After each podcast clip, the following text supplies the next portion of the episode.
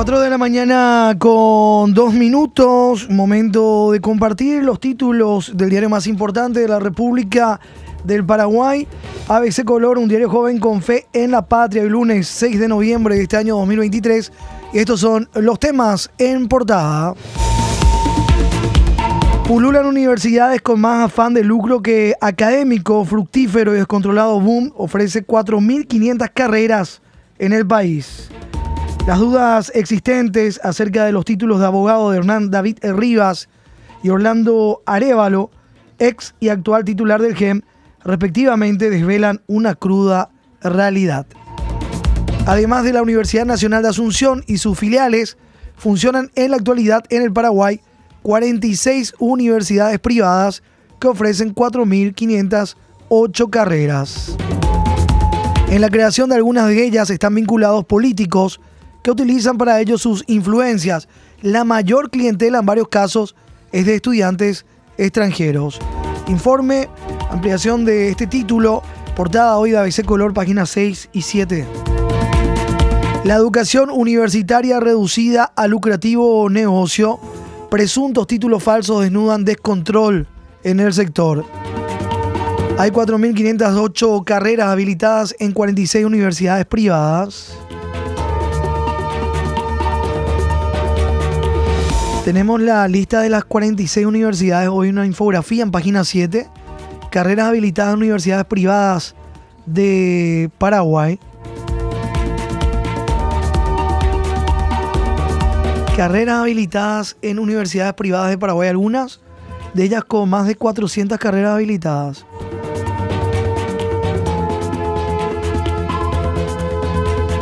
En algunos casos con 3, 4 carreras habilitadas. La lista de estas 46 universidades hoy en página de ABC.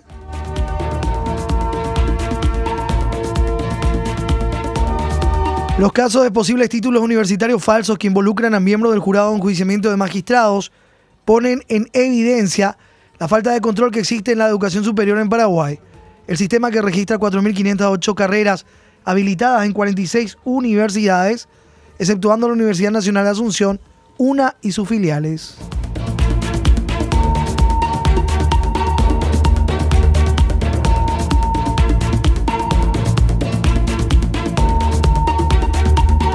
Negocio apetecible. Ya a finales de 1990, ABC Color hizo varias notas sobre lo que ya para entonces era un descontrol en las habilitaciones de universidades y carreras nuevas Posterior a esto se hicieron algunas reformas en el sistema como la creación del Consejo Nacional de Educación Superior CONES, que se materializó en 2015 mediante una ley. El CONES tendría a su cargo coordinar las políticas de programas para la educación superior en el país. Sin embargo, nuevamente el sistema muestra serias fisuras en estos tiempos con la denuncia de títulos falsos o la habilitación de nuevas casas de estudios que no tienen los requisitos. Una más aprobada y otras cinco en estudio. Sigue la lista.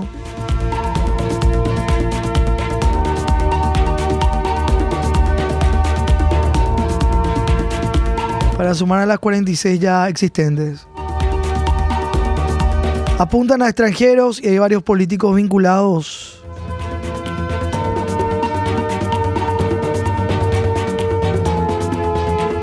Todo el informe, los detalles en mi página de ABC Color.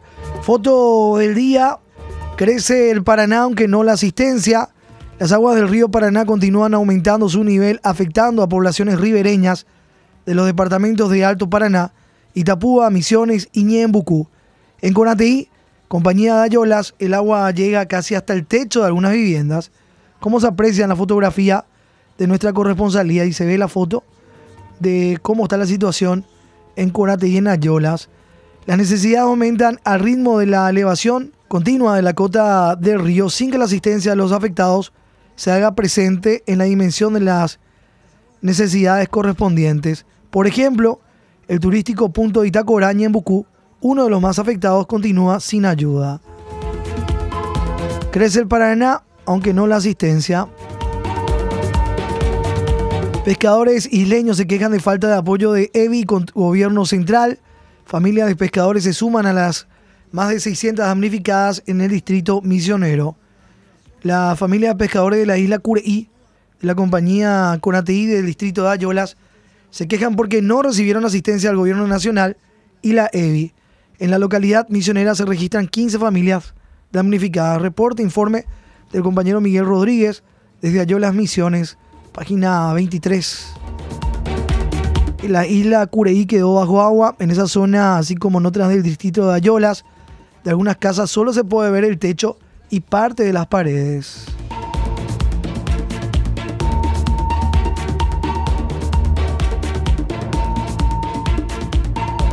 Las más de 3.000 personas forman parte de las aproximadamente 35.000 personas damnificadas por riadas intemporales en el país, esto registrado por la Secretaría de Emergencia Nacional.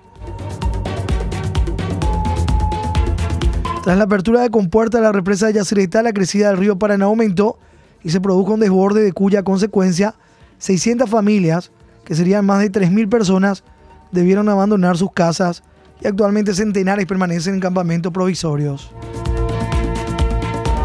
Desde Mayor Martínez y en Bucú, Edgar Vázquez con el reporte. Ayuda no llega a Itacora.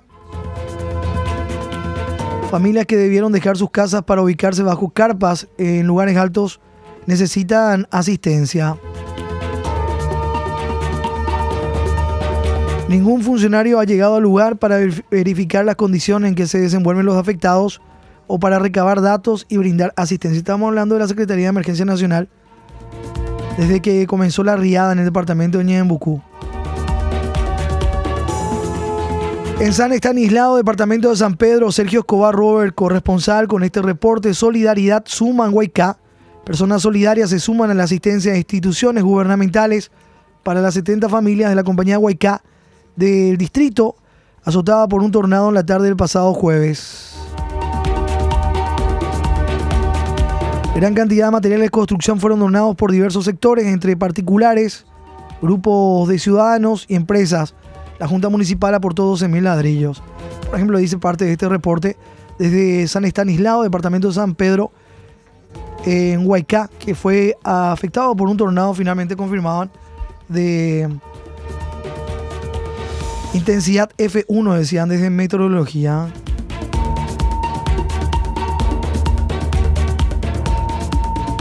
4 de la mañana con 9 minutos. Seguimos el recorrido con los títulos ABC Color. Damnificados siguen sin recibir ayuda tras crecida. Esto es Domingo Martínez de Irala, desde nuestra redacción eh, regional. Una parte de 100 familias de este distrito que fueron afectadas por las inundaciones continúan sin recibir asistencia. Ya una semana de la crecida del río Paraná. La situación es bien diferente en Ciudad del Este y Presidente Franco, donde los damnificados reciben ayuda de empresas privadas y varias instituciones. El nivel del río Paraná bajó hasta 118.37 este domingo esperan que baje 10 metros más. Estamos hablando de la zona del Alto Paraná.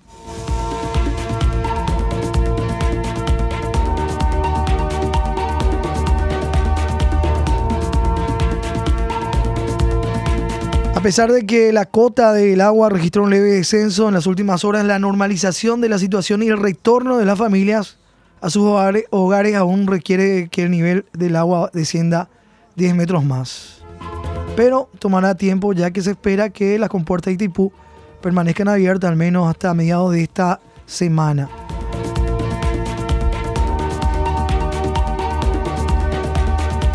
El secretario de Nenecho plantea golpe al bolsillo Ley para aumentazo de impuestos.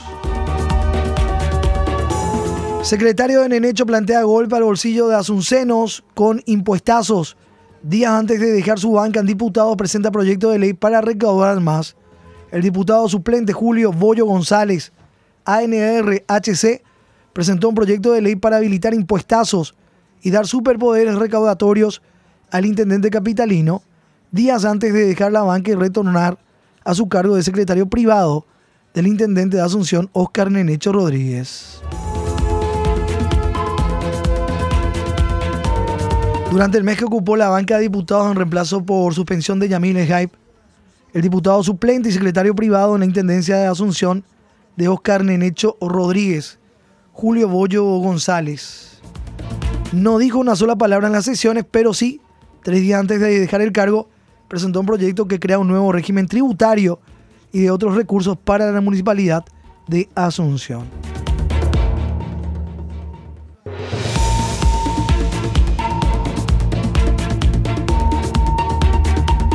Incluso plantean el cobro de tasas por rifas y sorteos, análisis laboratoriales para alimentos y bebidas de fabricación nacional o extranjera que se comercialicen en el municipio, tasas por embarque en la estación de buses de Asunción, entre otros.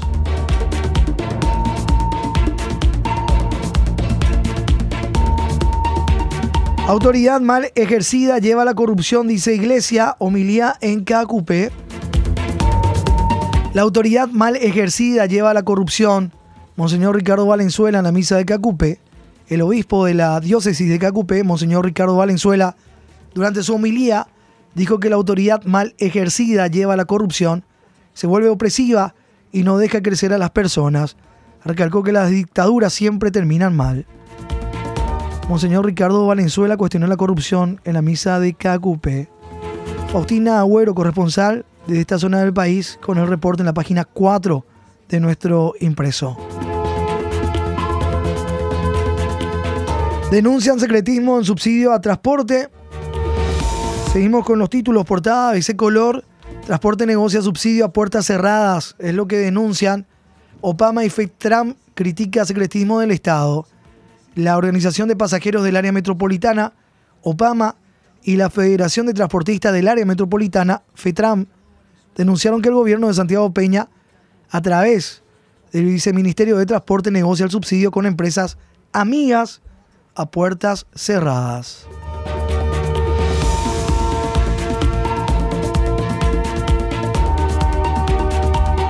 Subsidio al transporte en 2023, 178 mil millones de guaraníes. Pagos al 5 de octubre, según el viceministro, viceministerio del Transporte. Hoy la lista de empresas de transportes, los nombres, los montos, en página 17, Economía, Energía y Negocios. Miembros de OPAMA analizan opciones para formalizar el gremio e integrar espacios de decisión del Estado. Informe de Gabriela González Calada, página 17 de nuestro diario. Denuncian secretismo en subsidio a transporte. Encaminan blanqueo de ex intendente de Concepción, otro de los temas, portada ABC. Piden blanqueo del ex intendente procesado por supuesta corrupción. Fiscalía acusó por desvío de 1.600 millones de guaraníes, pero luego rectificó requerimiento. El Ministerio Público solicitó la reapertura de la causa que afronta el ex intendente de Concepción Alejandro Tati Urbieta del PLRA y pide su sobrecimiento del proceso que afronta por presunta lesión de confianza que habría ocasionado un perjuicio de 1.600 millones de guaraníes al distrito en obras inconclusas.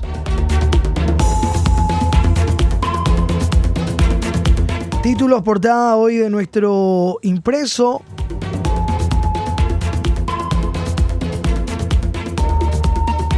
Nuestro editorial de la fecha, que lleva por título, Se disipan rápidamente las buenas expectativas.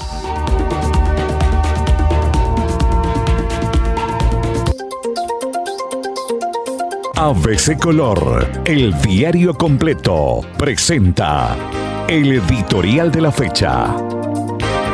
Se disipan rápidamente las buenas expectativas. Fitch Ratings mantuvo la calificación soberana de Paraguay en W con perspectiva estable y algunos lo han considerado como un hecho favorable. Ciertamente es mejor mantenerse que retroceder, pero la verdad es que se trata de un freno de mano por parte de las calificadoras internacionales de riesgo en relación con el país. El año pasado habían manifestado una impresión mucho más optimista y lo habían dejado a un paso del tan ansiado grado de inversión, toda vez que se hicieran bien los deberes. Está claro que aquellas expectativas han ido disipando y ese objetivo cada vez más lejos. Se disipan rápidamente las buenas expectativas, es lo que dice en parte nuestro editorial hoy 6 de noviembre. Lee ABC Color, el diario completo.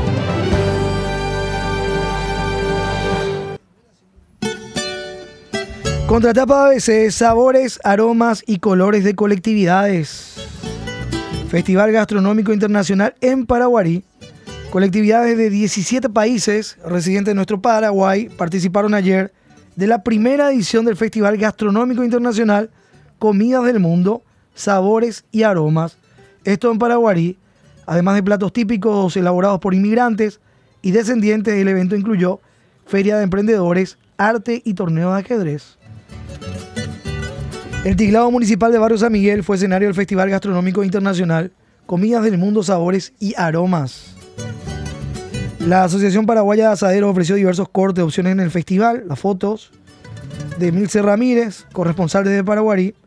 La colectividad japonesa también estuvo presente en el evento. Están de los inmigrantes descendientes de Ucrania, de Itapúa. Colectividad de Ucrania, Venezuela, Japón, Colombia, entre otras. Llegada de zonas como Itapúa, Asunción, Luque y San Lorenzo formaron parte del Festival de Exquisiteces. Primera edición, Festival Gastronómico Internacional en Paraguay. San Leonardo de Noblac, ermitaño de nuestro santo del día. Ermitaño, nacido en la Galia. San Leonardo de Noblac.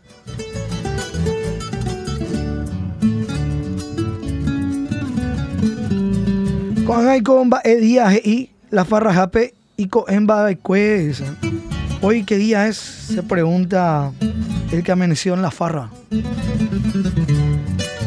4 con 19. Hoy con la edición de nuestro impreso, suplemento motor, suplemento deportivo, el motor que dice agua, barro y mucha adrenalina en el 4x4. Última fecha fue en Itá. Campeonato Nacional Todoterreno 4x4 del Club Cateura, que cerró ayer su temporada en la octava fecha, disputada en el circuito de la ciudad de Itá. Con las precipitaciones de la semana, el escenario quedó propicio para la modalidad barro, agua, barro y mucha adrenalina. 4x4, Club Cateura, Campeonato Nacional Todoterreno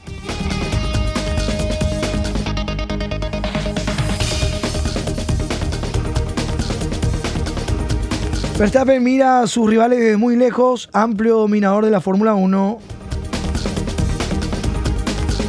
El neerlandés con Red Bull. Gran Premio de Brasil. Circuito de Interlagos en Sao Paulo.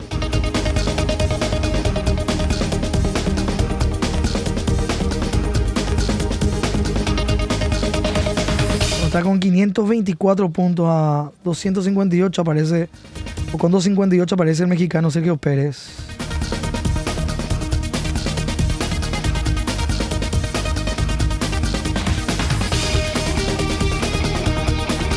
Y nuestro suplemento deportivo, día en el que se puede dar la consagración anticipada de libertad o que Cerro Porteño recargue la incertidumbre de la definición del campeonato. Esto se pondrá en juego en el partido de esta tarde en la huerta de Tuyucuá a las 18 horas en la continuidad de la disputa de la fecha 19 del torneo de clausura. Son siete puntos de ventaja del Gumarelo, que con el triunfo será bicampeón del año, cuando después solo quedarán tres rondas por jugarse. El ciclón se va obligado, se ve obligado a ganar si pretende seguir en la pelea por la corona. El empate no tiene mucho valor. La fecha 19, con estos resultados, por de pronto, Tacuarí 1, Trinidense 0, Guaraní 2, General Caballero 0, Libertad, que hoy enfrenta a Cerro Porteño a las 18 horas. Nacional Resistencia 2030. Mañana Guaireña Meliano, 18 horas. Y Olimpia Luqueño a las 20.30. ¿Habrá campeón en la huerta? Libertad recibe a Cerro Porteño.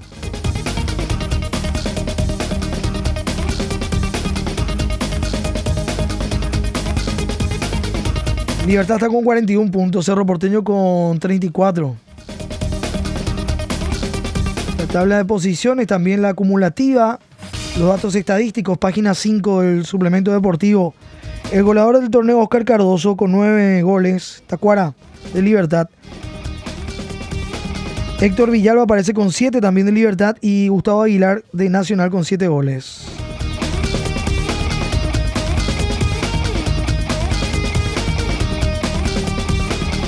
El buque sigue a flote. Tacuarí le ganó a Trinidense 1 a 0. Guaraní vuelve a festejar. Derrotó por 2 a 0 General Caballero Juan León Mallorquín.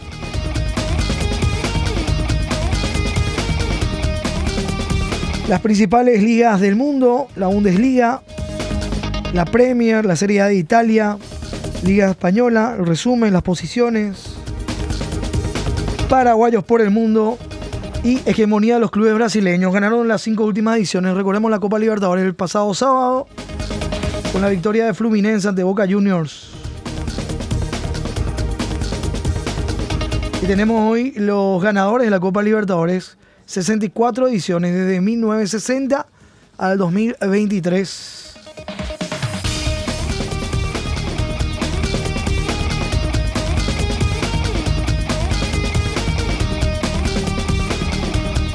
25 títulos para Argentina, 23 para Brasil, 8 para Uruguay, 3 para Paraguay y Colombia.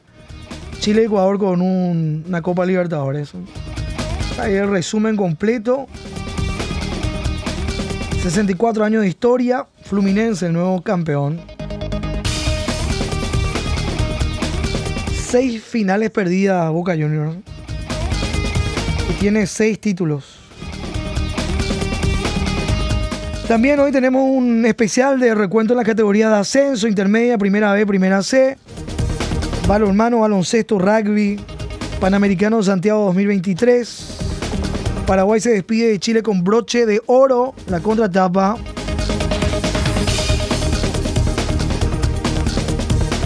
Sofía García en la cima de Santiago 2023 con la anhelada presea de oro, una medalla de oro para Paraguay.